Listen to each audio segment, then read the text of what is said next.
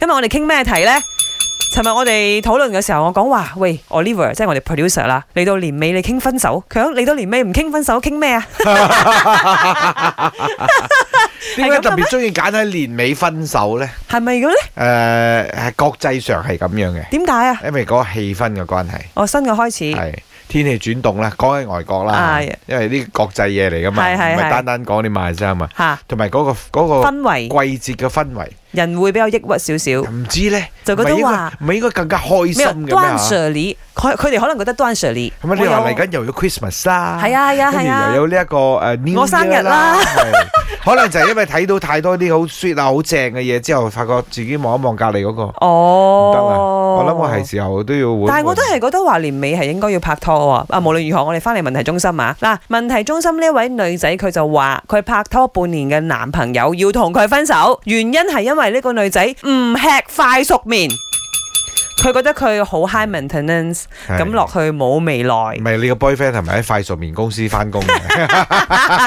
林生點睇 high maintenance 喎？唉，咩叫 high maintenance？我諗下呢位男仔應該係未知道 啦。點 啊？哦我唔食呢個即食麵、快熟麵就叫啊 high maintenance 啊。係啊，嗰啲嘢因我為哋間間唔你你中知食啦，下你啫。係 reading 咪呢一個先，女仔無數，係即係粵女無數我覺得恭喜呢一名女士添， 啊係咪先？走得即係快好世界如果你嘅呢個男朋友，不過都係半年嘅啫啦，講嗯緊係有咁嘅呢一個諗法嘅話咧， OK 我相信咧以後咧，而家出呢個叫小事，以啊後可能出更加大件事。嗯，即係你係鼓勵呢個女仔就向前望嘅，嗯唔需要理佢，劈咗佢。劈啊，仲唔劈喂？呢咁嘅男人要做咩啊？真係。總之有問題就先分手真係咩乜嘢事都好，都可以坐低傾嘅。啊！即係我下下都陪你食誒、你中意食嘅嘢。哈哈間唔中你話冇時間或者三更半夜，嚇咁煮個即食麵嚟食啊都 OK OK 嚇嘅。因為有啲人咧真係佢覺得，哎呦，我可能呢一個太 heavy 啦，啊或者係太消化唔太到健。康啦。咁唔係叫你一百餐先食呢樣嘢嘛，間唔中一一兩餐，係我覺得係係 OK 啦。其實我少食即食麵嘅，嗯哼因為我都係消化唔到。